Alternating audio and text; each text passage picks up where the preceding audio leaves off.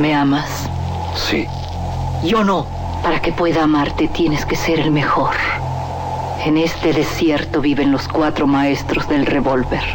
Tú tienes que encontrarlos y matarlos. De las primeras letras del guion a la proyección de la última copia, las mejores escenas de acción suceden detrás de la pantalla.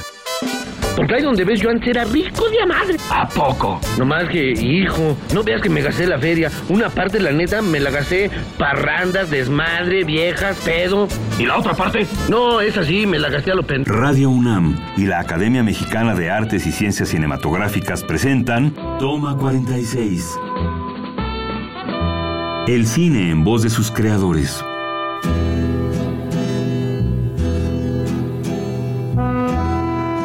Soy Adriana Castillo, secretaria técnica de la Academia Mexicana de Cine. Está hoy con nosotros Carlos Carrera, director. La mujer de Benjamín es su primer película, la cual le valió el Ariel en 1992 a Mejor Ópera Prima.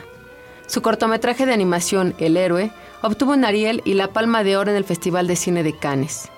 Dirigió El crimen del padre Amaro, una de las películas mexicanas más vistas, ganadora de tres Arieles. Carlos Carrera, bienvenido a Toma 46. Hola, pues un gusto y seguir platicando contigo. Eh, tienes una larga carrera en la cinematografía mexicana. Cuéntanos, ¿cómo eliges qué proyecto hacer o qué historia es la que quieres contar? Sí, han sido historias distintas, porque he hecho películas que basadas en historias mías y otras películas que de repente pues, me son ofrecidas por un productor para que yo las haga, pero siempre eh, tiene que haber algo que me haga involucrarme personalmente, que haga que me interese a, pues como algo muy vital y pues algo que a mí me parezca conmovedor, ¿no? Y que tal vez pienso que se pueda compartir eso con, con un público. De todas las historias que has hecho, ¿qué historia es la que te ha conmovido o te ha Sí, bueno, y también tienen otra, otra, otra cuestión que los personajes no son del todo eh, normales, que siempre hay algo como extraordinario en los personajes, como que hay algo, hay algo raro, hay algo disfuncional. ¿no? En su comportamiento. En, su comportamiento en, todas, todas las películas, para bien o para mal, o aunque sean nada más inofensivos, siempre hay algo como como extraño. Como la mujer de Benjamín. Como Benjamín, por ejemplo. Bueno, como Benjamín y todos los demás, todos los que aparecen en, Benjamín, que es, esa historia. O sea, primero la, escribí yo y luego ya la coescribimos este, Nacho Ortiz y yo. Y, bueno, en la vida conyugal pues son dos que, que, se quieren pero no se quieren y luego en... ¿En, un embrujo? En un embrujo pues una maestra medio encariñada con un alumno chiquito y luego el que se queda clavado con la idea de la maestra toda su vida. En fin, siempre hay como relaciones normales que desde afuera se ven extrañas. Y, y así, así, así ha sido hasta la fecha. Las películas poseen ciertas características visuales. Algunas tonalidades son para transportarnos a una época o llevarnos a otro mundo. Para hacer vívidas estas sensaciones, el cine se apoya de la corrección de color. La corrección de color es un proceso que consiste en alterar el color de la iluminación de una escena.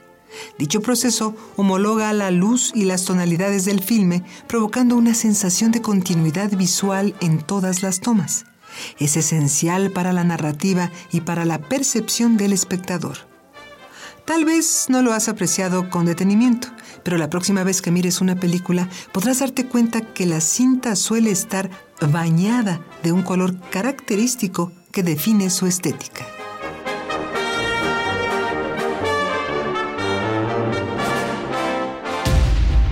Actualmente ya estás en otro largometraje de animación. Sí. ¿Cómo va el proceso?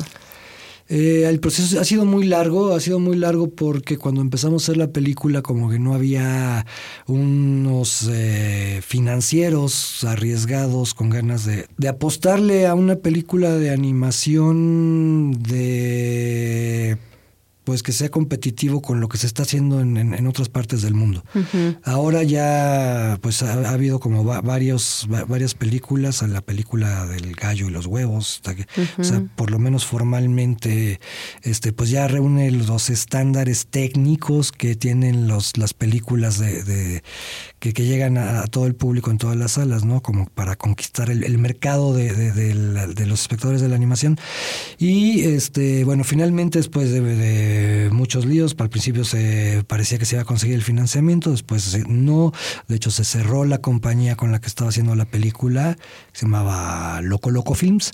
Luego eh, pasaron casi dos años tratando de, de, levantar la película y finalmente sí se consiguió el, financiamiento y este y, hubo productores este eh, que, volvieron a, creer en, en, el proyecto y le están sacando adelante. ¿De qué trata la película? ¿Es Ana y...? Eh, Ana y Bruno. Ana y Bruno. Eh, una... No, sí, la, la historia de, de, una niña con un ser extraño, ¿no? Y tiene que hacer que reunir a su familia y va, pues va, va muy bien y realmente este sí el equipo que la estamos haciendo nos sentimos muy eh, contentos de cómo se está viendo. Sí se, sí se está viendo como, no porque lo está haciendo yo, pero como nada que, que, que, se haya hecho en México. Un, tocas un muy buen punto. Hacer animación en México.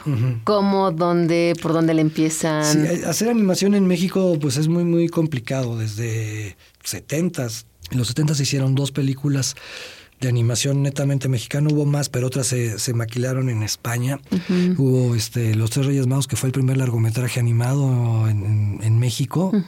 Hubo películas de animación comerciales, había desde, desde los 20 muy poquitas, muy poquitas, y, siempre como la animación ligada a la publicidad.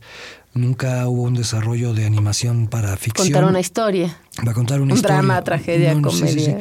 Hasta los setentas, en los setentas ya estuvo esta, eh, la de los Tres Reyes Magos, los Super Sabios, luego estuvo uh Katy Lauruga, pero esto ya, ya, ya, ya no se producía en México.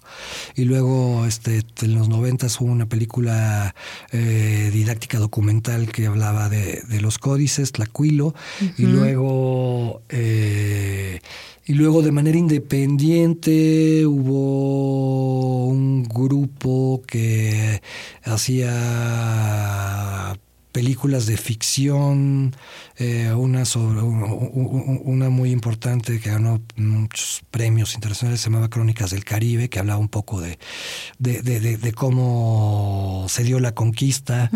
Eh, luego otras que hablaban de la revolución nicaragüense, eso en los ochentas, de manera independiente, y no fue sino hasta los noventas que, no, perdón, y en los ochentas yo también por mi cuenta hice, hice las películas de, de animación, o sea, además de mis Super 8 ya empecé a hacer, este, hice una en, en la Ibero que se llamaba Un Hijo Pródigo, El Hijo Pródigo, perdón, y luego tres en el CCC y luego ya El Héroe y luego todavía hice otra más en que se llama, otro cortometraje que se llamaba De Raíz, siempre con cortometrajes. A partir del éxito del Héroe ya se empieza a producir más animación y bueno, y además de pues de gente más preparada y más clavada en la animación, en Guadalajara hay un grupo importante, René Castillo, Rita Basulto, este Juan José Medina.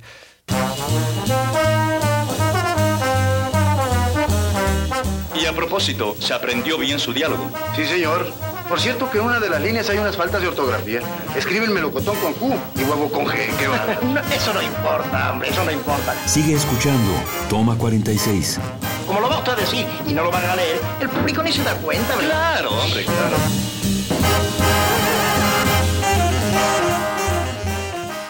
pero hoy en día el cortometraje ha sido una fuente para que los chavos estén produciendo Sí, animación. o sea, lo, más interesante en animación sucede en el cortometraje, definitivamente.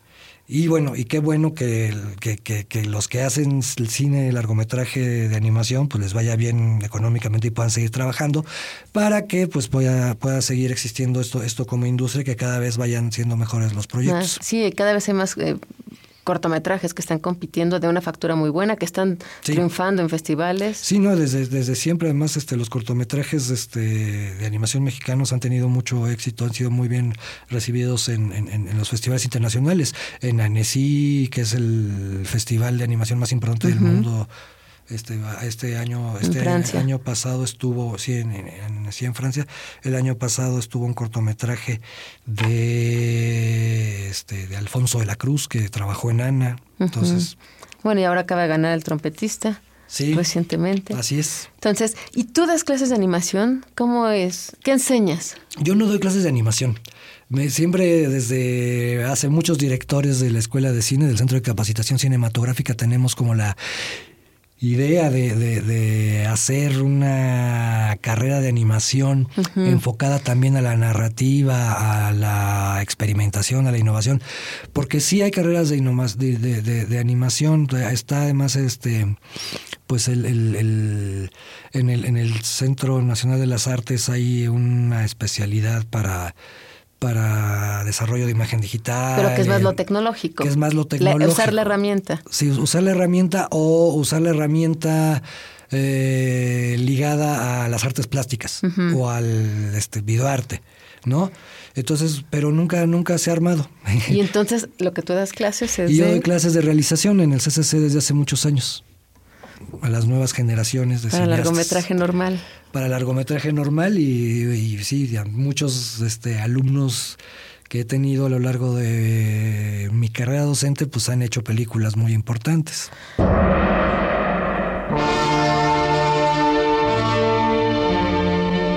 A mí me gusta hacer llorar. A veces los productores como Wallerstein me decían, no tanto, no tanto. Me tuve que medir. Palabras de Mauricio Magdaleno, guionista mexicano. El melodrama es un género cinematográfico que comenzó a emplearse para nombrar a los primeros dramas románticos del cine mudo porque eran también acompañados de música en vivo. Actualmente clasificamos en este género a aquellas producciones que fijan en su tono lo sentimental de una manera exagerada. En estos filmes, la utilización de música intensifica las emociones del espectador y es parte medular de la narrativa. Por eso en el cine moderno aún se conserva el nombre de melodrama.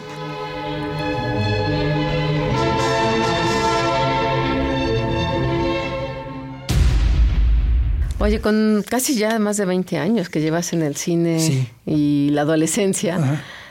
¿tienes reglas básicas para trabajar, Carlos? Un ABC o las tres cosas que sin las cuales no, no haces una película Sí, o o sea, exiges. sí, primero, bueno, que me interese y me guste la historia, ¿no? Decía el maestro Alfredo Joskovich del CUEC y del CCC, no filmarás en vano, era uno de sus mandamientos. Entonces eso yo creo que es muy importante, ¿no? Bueno, si de repente tienes que hacer chambas y comerciales y de repente la serie de televisión que no está tan chida, pero pues la tienes que filmar. Pero, o sea, ya hablando de película, cortometraje, largometraje, pues sí tienes que tener un respeto por la historia, ¿no? Por el, por el público. Y pues aunque no queden bien, porque las películas por distintas razones a veces quedan bien y a veces quedan mal, tanto por incapacidad o por accidentes de producción o por fuerza del destino, el, pues es como, como que te interese la, la, la, la historia, tratar de que esa historia esté narrada con algo interesante para el público, que no es como conceder para el público, sino que, o sea, puede ser una película con imágenes inquietantes o una película que atraiga al público porque no se entienda del todo, porque sugiera más, en fin, o sea, como algo, algo así. Y, y luego pues, tratar de, de que todo el equipo esté concentrado y echarle ganas para que quede lo mejor posible. A veces sucede y a veces no sucede. Y, o sea, tener mucho respeto por el momento en que corre la cámara para que lo que está ocurriendo enfrente pues sí sea lo más cercano a la vida y lo más verdadero, lo más genuino, ¿no? Y que las emociones no sean fingidas y, en fin, entonces como, como, como- como muchas cosas. Y como método de trabajo, pues sí tratar de prepararla muy bien. Muy bien, Carlos, se nos termina el tiempo nada más para cerrar. Si nos permitiéramos la licencia de comparar al director con alguna parte del cuerpo humano, ¿cuál sería? El director, pues es el cerebro. ¿Y el guion? El guion es el cerebro también. Pero sí, o sea, sí, el, el corazón sale después de usar este como bien el cerebro. Carlos, gracias por estar en Toma 46. No, al contrario, gracias. Y los invitamos a seguirnos en nuestras redes, arroba Academia CineMX y en Facebook, Academia Mexicana de Artes y Ciencias Cinematográficas. Acabas de escuchar Toma 46, una producción de Radio UNAM y la Academia Mexicana de Artes y Ciencias Cinematográficas. Producción Orlando Jacome.